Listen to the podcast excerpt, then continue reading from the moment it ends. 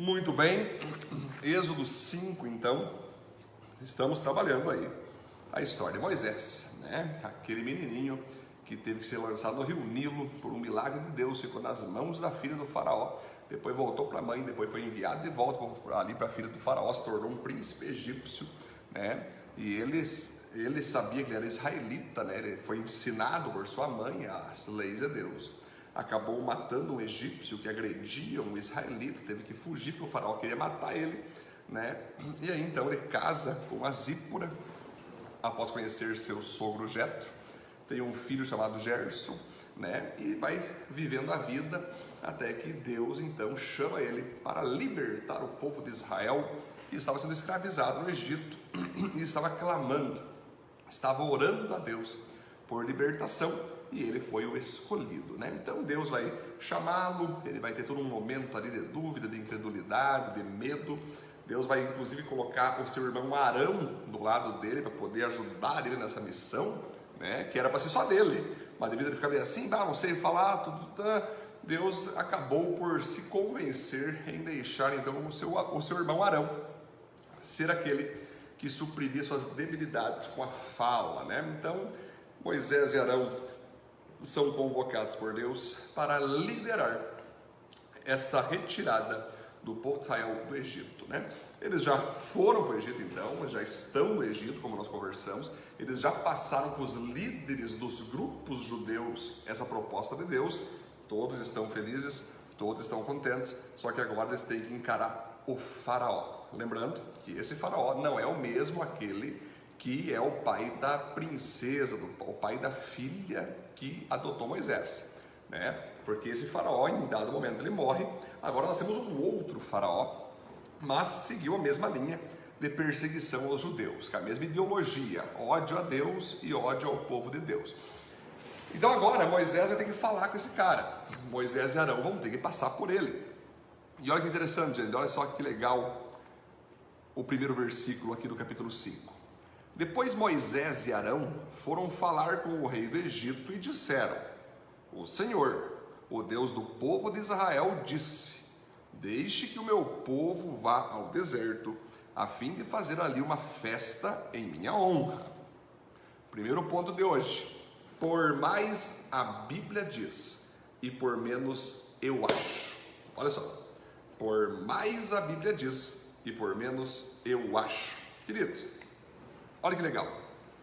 A coisa mais maravilhosa da vida, é, o, o propósito maior da nossa existência, é nós entender que a gente foi criado por Deus para obedecer a esse Deus que nos criou para ser usado por Ele, para seguir a voz dele em todo momento. Esse é o propósito primordial da vida de um ser humano. É entender que fui criado por Deus para ouvir a voz dele e fazer o que ele manda, as pessoas gostando ou as pessoas não gostando. Então, quando ele pede ali, quando Deus chega para Moisés e dá um chamado, olha, eu quero que você tire o povo ali do o povo de Israel do Egito, Deus também disse que ele não deveria sair fugido, né? não era essa a estratégia para aquele momento. Em alguns momentos Deus poderia falar, oh, saiam fugido e que ninguém veja vocês fugindo. Não. Nesse caso, Deus queria que ele pudesse sair tendo ali o conhecimento, né? o consentimento do faraó. Deus queria poder falar e glorificar o nome dele perante o faraó, que era a maior autoridade da história daquela época. Vamos pensar nos dias de hoje, tipo um Biden, né? ou tipo um Xi Jinping da China, né? que são pessoas poderosas. Né? O Xi Jinping, por exemplo, é um grande perseguidor da fé cristã. Faraó também era esse perseguidor. Então, nesse caso específico, Deus não queria que eles fizessem uma guerra armada, ou saíssem na rebeldia, ou saíssem escondidos. Não teria como, até porque nem teria como fazer isso.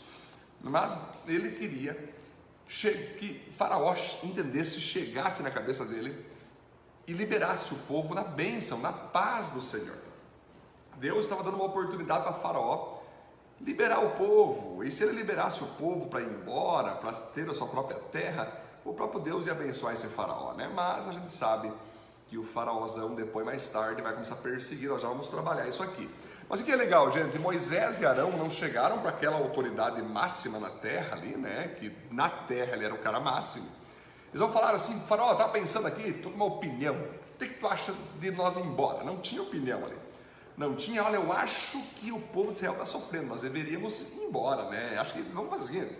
Acho que politicamente não está rolando, os egípcios estão matando os israelitas, estão maltratando.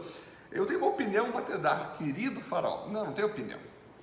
Queridos, opinião só informa as pessoas.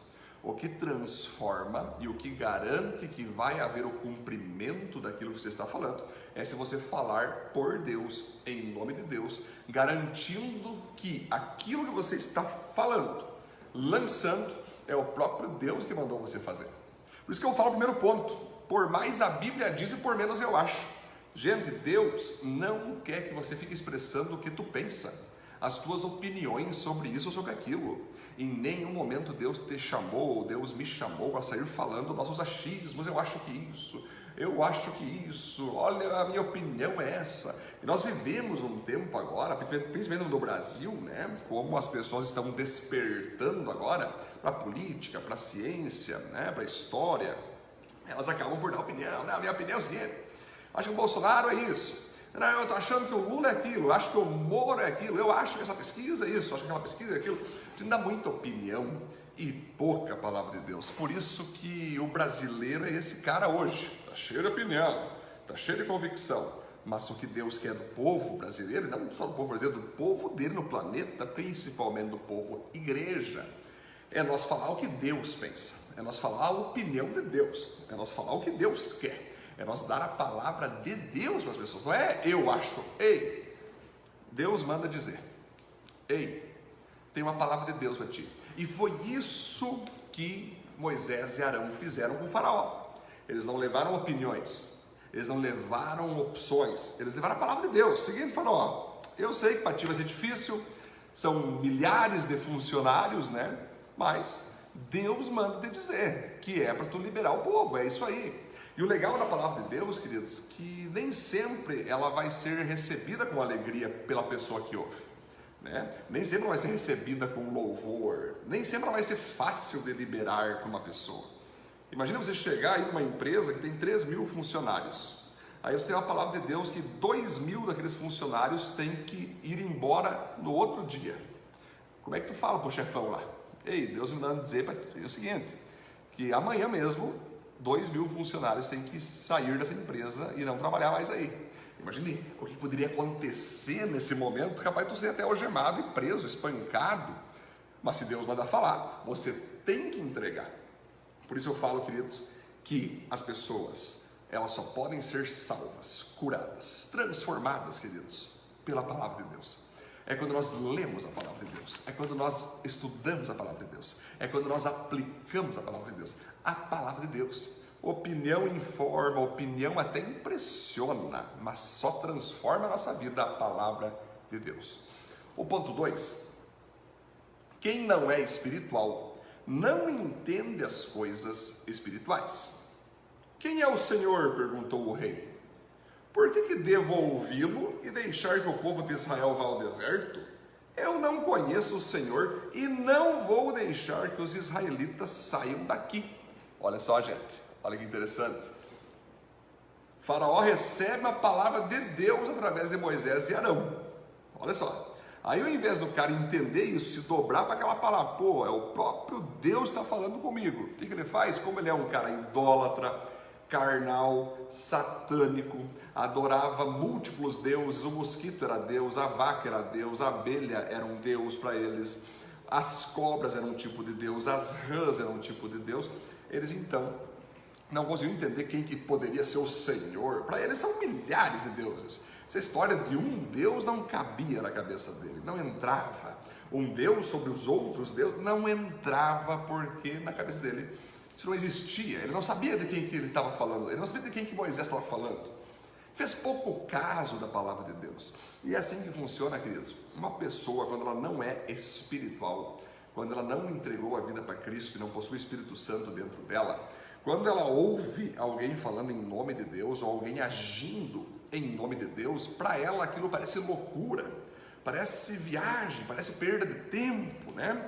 É só você, é só você pegar, gente, agora para a glória de Deus, nós vimos agora aqui a nossa vice ali a nossa, aliás, a primeira dama, Michele Bolsonaro, nossa primeira dama, mulher do presidente Bolsonaro, ela ao receber a notícia que o André Mendonça, o pastor André Mendonça entraria no STF, ela começou a louvar a Deus em línguas e foi a coisa mais linda do mundo aquilo, a vice, né, ali, aliás, a primeira dama, né, falando da primeira dama, ela louvando a Deus ali em línguas, foi lindo demais. Aquilo abriu os céus. A igreja entendeu, a igreja de Cristo louvou, a igreja de Cristo celebrou, Porém, caras carnais, jornalistas satânicos endemoniados, começaram a falar que ela era louca, que aquilo era um, tipo de coisa neopentecostal, aquelas loucuras de línguas que ninguém entendia, começaram a criticar e criticar ela. E a própria primeira dama colocou no seu Instagram o versículo do apóstolo Paulo em Coríntios que diz: Para o homem natural, as coisas do espírito são loucura. Ou seja, é assim que funciona. Quando uma pessoa não tem o Espírito Santo, não é espiritual, ela nunca vai entender uma ação espiritual, uma ação de Deus, a voz de Deus manifesta, uma pessoa sendo usada por Deus. Né? Então você perceba que Faraó é esse cara. Faraó se mostra alguém não espiritual, carnal, satânico, idólatra, e perdeu a, sua chance ali de ver em Arão e Moisés duas pessoas enviadas pelo único Deus falando em nome de Deus. O que, ele fez? Ao invés de ele receber a palavra, ele rejeitou aquela palavra. Ao invés de dizer amém com essa palavra, ele disse: sai para lá, sai fora, eu não quero saber, vocês estão ficando maluco. É assim que funciona.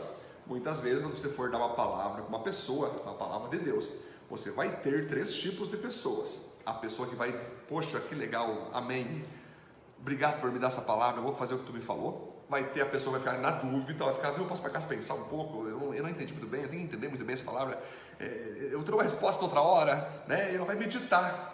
Daí talvez ela volte e obedeça, ou talvez ela volte e não obedeça. Mas tem aquela terceira pessoa que não concorda, não recebe, porque vai mexer no bolso, vai mexer no conforto, vai mexer nas suas ideologias, então ela diz não. Faraó se mostrou essa terceira pessoa ao dizer não, tem nada a ver, vocês são loucos. Né? Agora o ponto 3, olha que legal. Desobedecer a voz de Deus sempre causará terríveis consequências. Olha só, Moisés e Arão responderam: O Deus dos Hebreus veio falar conosco, por isso deixe-nos viajar três dias pelo deserto, a fim de oferecermos sacrifício ao Senhor nosso Deus. Se não formos, ele nos matará com doenças e na guerra. Olha só, queridos. Olha que interessante isso aqui. Moisés agora vai falar o seguinte, né?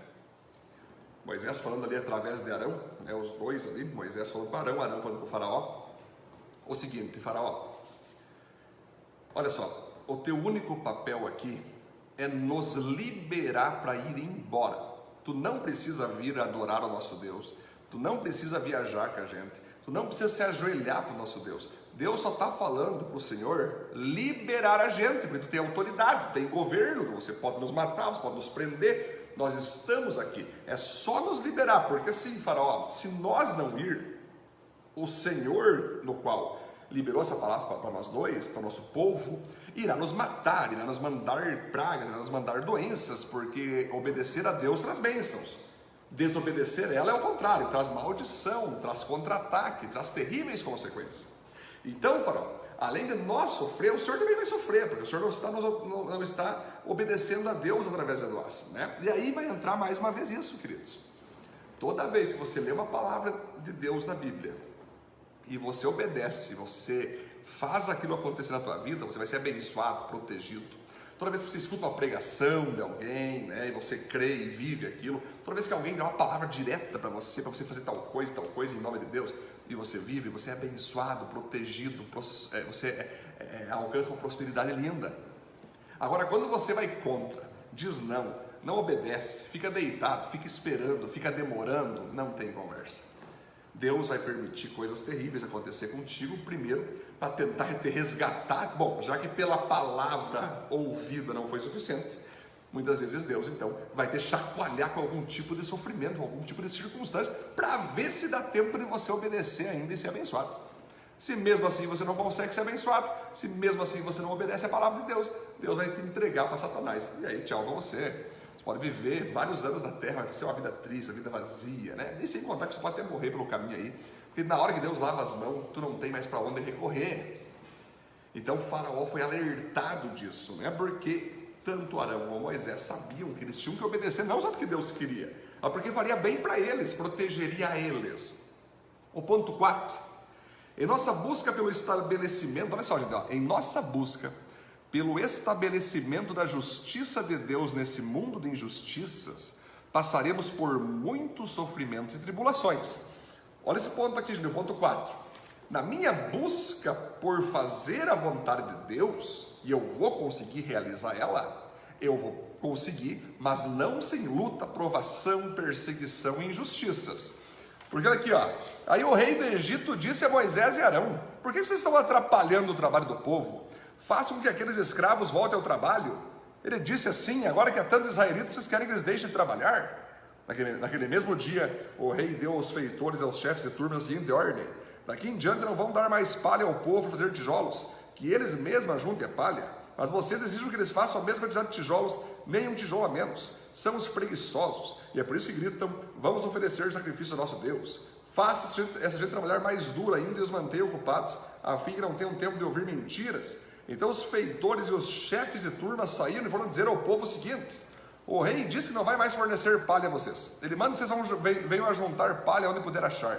Terão de continuar fazendo a mesma quantidade de tijolos. Por isso o povo se espalhou por toda a terra do Egito, ajuntando a palha que sobrava das colheitas. Os feitores forçavam os israelitas a fazer todos os dias a mesma quantidade de tijolos que costumavam fazer quando recebia palha. Os feitores batiam os israelitas, chefes de turmas que haviam sido carregados do trabalho, e perguntavam: por que vocês não estão fazendo a mesma quantidade de tijolos que faziam antes? Então os israelitas, chefes de turmas, foram se queixar ao rei. Eles disseram: Por que, que o Senhor nos trata assim? Nós que somos seus empregados. Agora não nos dão mais palha, mas exigem que continuemos fazendo tijolos. Além disso, batem em nós. No entanto, seus feitores é que são culpados. Mas o rei, o rei respondeu: Olha só, olha que o faraó respondeu: Vocês são preguiçosos e não querem trabalhar. É por isso que estão me pedindo que os deixe ir oferecer sacrifícios a Deus, o Senhor. Volte ao trabalho. Vocês não receberão palha, mas terão de fazer a mesma quantidade de tijolos. Os israelitas, chefes de turmas, viram que estavam numa situação difícil quando lhes foi dito que fizessem todos os dias a mesma quantidade de tijolos que faziam antes. Olha aí, gente. Olha que interessante. Aí você vai perceber o seguinte: Faraó, então, ao invés dele obedecer a palavra de Deus através de Moisés e Arão para liberar o povo, deixar o povo ir embora, deixar o povo servir ao seu Senhor e morar no território escolhido para eles, o que, que o cara fez? Como muitos desobedientes fazem, como muitas pessoas que desprezam a Deus fazem, o que, que ele fez? Além de dizer não, ele conseguiu aí perseguir, provar, abater ainda mais o povo que estava sob o seu domínio. Ao invés de ele libertar o povo, o que, que ele fez? Ele pesou o povo ainda mais. Tem governantes que são assim, né? Quando eles percebem que o povo de Deus está crescendo, está se desenvolvendo, aí eles fazem lá essas maracutaias, né? Entra um Covid, agora não pode mais abrir igreja, agora não pode mais abrir empresa, não pode se reunir nas casas. Ah, se nós estiver sem máscara, você vai apanhar, se tu não vacinar, você vai ver. E começa aquelas pressões ridículas pressões manipulativas para tentar fazer um povo livre se tornar escravo. Nós estamos vivendo coisas semelhantes nos nossos dias, meus queridos irmãos e queridas irmãs. Olha só. Aí, beleza. O que é interessante? No momento então que Moisés dá a palavra, Moisés e Arão dá a palavra a Faraó, ao invés de ele obedecer, e ao invés do povo que está ali na expectativa, vão ser libertos. Fica imaginando o povo. Olha só, Moisés e Arão foram falar com o Faraó eles vão conseguir. O que acontece? Faraó volta e faz eles ficarem com trabalhos mais pesados ainda. Porque como eles faziam várias construções, o trabalho principal dos judeus era a construção de tijolos, era, era fazer tijolos. Eles faziam com palhas, uma, um, um, dos produtos era a palha que eles usavam para fazer tijolos. Essas palhas eram todas é, cedidas pelos próprios egípcios para eles fazer tijolos. Só que quando o faraó então começou a, a ficar preocupado, que agora tem dois líderes que querem tirar meu povo das minhas mãos, o que, ele pensou? Bom, vou botar esse, esse povo trabalhar o dobro agora, para eles nem pensar em ter tempo para ficar arquitetando um desejo de ir embora, ainda mais que esses dois malucos chamados Moisés e Arão. Agora eles mesmos têm que colher a palha. Então, ou seja, eles estavam então usando. Agora, eles iam atrás da palha e eles tinham fazendo tijolos. Era um trabalho dobrado. E os malfeitores, ali, os feitores, os egípcios, queriam que eles produzissem a mesma quantidade de tijolos que eles produziam antes, porém com metade do tempo, menos a metade do tempo que eles tinham, porque eles estavam buscando palha. Né? Então você imagina só, eles até tentaram ir até Faraó, os líderes judeus tentaram falar com Faraó: Faraó, o senhor, o senhor não pode fazer isso. O que o senhor está fazendo? Vocês são preguiçosos, vocês têm que trabalhar, essa historinha vocês querem ir embora, eu não admito, eu vou agora de fato acabar com vocês, eu vou de fato pesar a vida de vocês. Né? E assim foi. Gente, é assim que funciona. Toda vez que você vai buscar fazer a vontade de Deus, eu falei ontem sobre isso, não quer dizer que vai ser fácil, que vai ser tranquilo.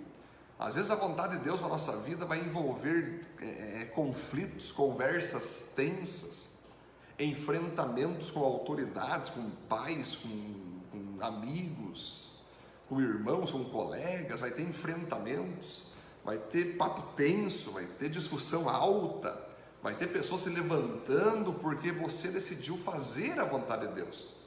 E muitas vezes nem sempre você vai conseguir receber aplausos por fazer a vontade de Deus. É semelhante àquele homem que certa vez decidiu parar de beber por amor a Cristo. Todos os seus familiares bebiam cerveja, uísque, né? cachaça, vinho. As festas familiares sempre tinha bebida. E no momento que ele parou de beber, aquela família, ao invés de entender aquilo, aplaudi-lo e deixar ele ficar ali, mas sem beber, expulsou ele da sua família, expulsaram ele do meio onde ele vivia, não quiseram mais ele nas festas, não quiseram mais eles no meio ali das reuniões familiares, porque por ele não beber, então que se dane, então que sai do nosso meio, não vem pagar de crente aqui, pagar de bonzão. Então a vontade de Deus, ela quando é realizada, nem sempre vai atrair elogios, nem sempre vai atrair aplauso. Às vezes vai atrair ira mesmo, vai atrair revolta, vai atrair perseguição, vai atrair dores. Mas a vontade de Deus tem que ser feita, queridos. A vontade de Deus tem que ser feita porque para isso que nós nascemos para fazer a vontade de Deus. Seja feita a tua vontade e não a minha, diz o Senhor Jesus, quando ele orou a Deus, se fosse possível, ele não beber do cálice da morte na cruz. E o Deus Pai disse: você tem que passar pela cruz. Então Deus disse claramente que essa era a vontade dele para Jesus. E Jesus disse o seguinte: Ok, Senhor, será feito o que tu queres e não o que eu quero. É assim que funciona. Né? O outro ponto, então, e penúltimo ponto, é, ponto 5. Liderar pessoas sempre será uma tarefa difícil, mas possível. Depois de falarem com o rei, eles se encontraram com Moisés e Arão, que os estava esperando, e eles disseram: O Senhor Deus está vendo o que vocês estão fazendo e os castigará, pois por causa de vocês o rei e os seus funcionários estão com ódio de nós. Vocês deram a eles um motivo para nos matarem. Olha só que interessante, gente. Aí já acontece então o primeiro obstáculo da liderança de Moisés e Arão. Porque vocês lembram? Deus fala com Moisés que era para libertar o povo de Israel, que isso vai acontecer.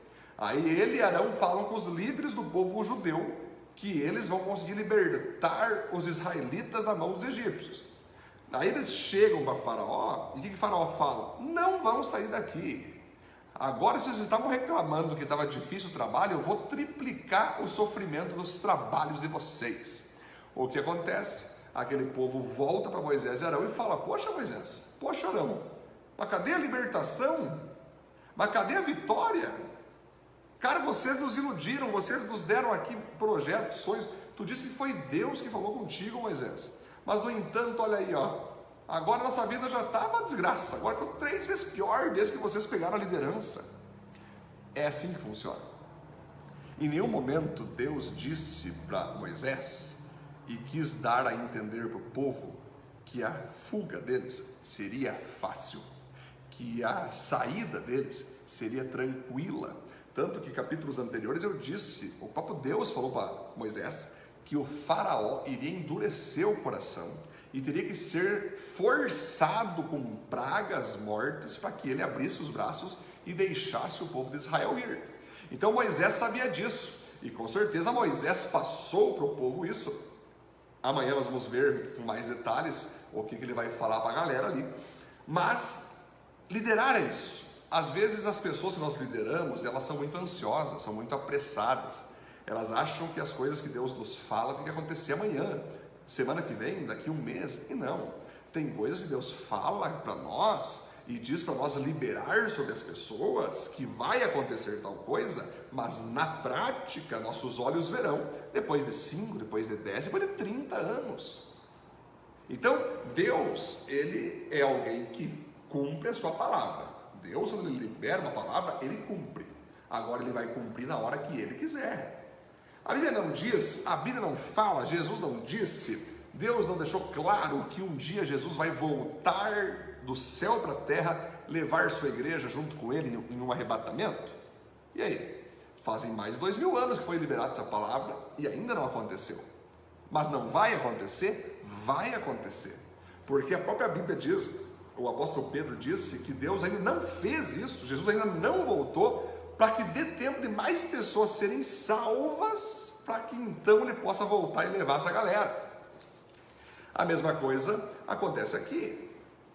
O Senhor Deus tem um projeto, libertar o povo do Egito, mas ele também quer uma transição, ele quer aqui um, um, uma, uma passagem até essa libertação. Ele queria julgar o Egito, ele queria confrontar o faraó. Ele queria mostrar para o Egito todo que o poder deles não era nada perto do poder de Deus. Então Deus ele está querendo que nessa transição, nesse processo do israelita sair do Egito até a terra prometida, ele quer que o Egito seja julgado, confrontado, condenado, balançado, né? levado a entender que eles também, por mais poderosos que são, sem Deus eles nada podem fazer, nada podem ser. Então, gente, às vezes a demora que está acontecendo para você alcançar o que Deus te falou é porque tem um caminho, é porque tem outras coisas que Deus quer fazer na tua vida, através da tua vida, até que você realize o que Deus falou para você de modo integral, né? Ponto 6 e último ponto. Se Deus prometeu, pode lembrar ele de suas promessas. Em outras palavras, você e eu temos a liberdade de cobrar Deus daquilo que Ele nos promete. Olha só, Moisés, depois de falar com os líderes frustrados, falou com Deus em oração. Ele disse: Ó oh, Senhor, por que tratas tão mal esse povo? Por que me mandaste para cá? Pois desde que vim falar em teu nome como rei do Egito, ele tem maltratado esse povo e tu não faz nada para ajudá-los. Olha só. Moisés então se coloca agora, queridos, como um intercessor.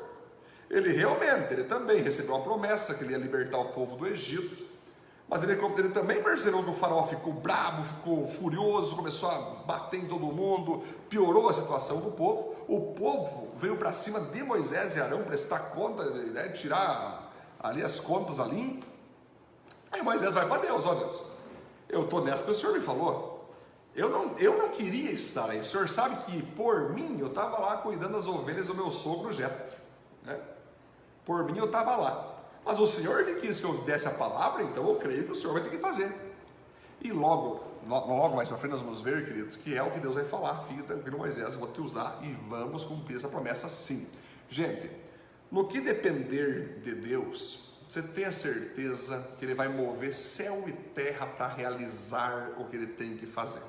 No que depender de ti, ele não vai mover um dedo para ajudar. Então, queridos, eu acho legal aquele texto de Malaquias 3,10 que diz: Ponham-me à prova, deem o dízimo, né, deem os dízimos de vocês e ponham-me à prova para ver se eu não vou derramar sobre vocês as mais ricas bênçãos de modo a encher os celeiros de todos vocês. Ou seja, ali o próprio Deus se coloca: se você ser dizimista na minha casa, você pode me pôr à prova, você pode me lembrar dessa promessa que eu devo e eu preciso abençoar vocês.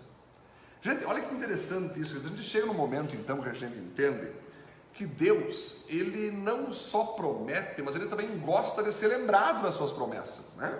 Ele gosta de ser lembrado. Então, se Deus prometeu que um dia Ele vai voltar buscar a sua noiva, buscar a sua igreja, nós temos que estar constantemente dizendo: oh, Senhor, o Senhor disseste. Um dia o Senhor disse que vai voltar nos buscar, que vai nos arrebatar, que não vai nos levar para o céu, que vai nos levar para o paraíso, que vai nos fazer morar num novo céu e numa nova terra. Nós estamos esperando ansiosamente por isso. Se Deus prometeu para você que você vai ser um pastor, uma pastora, um ministro de louvor, um grande empresário, um grande investidor, você pode lembrar Deus. Deus, lembrando aí, hein? Que o Senhor prometeu que eu chegaria nessa posição. Não está fácil, está difícil, mas eu sei que se o Senhor prometeu, o Senhor vai cumprir e eu vou chegar lá para a honra e glória do teu nome. É assim que funciona.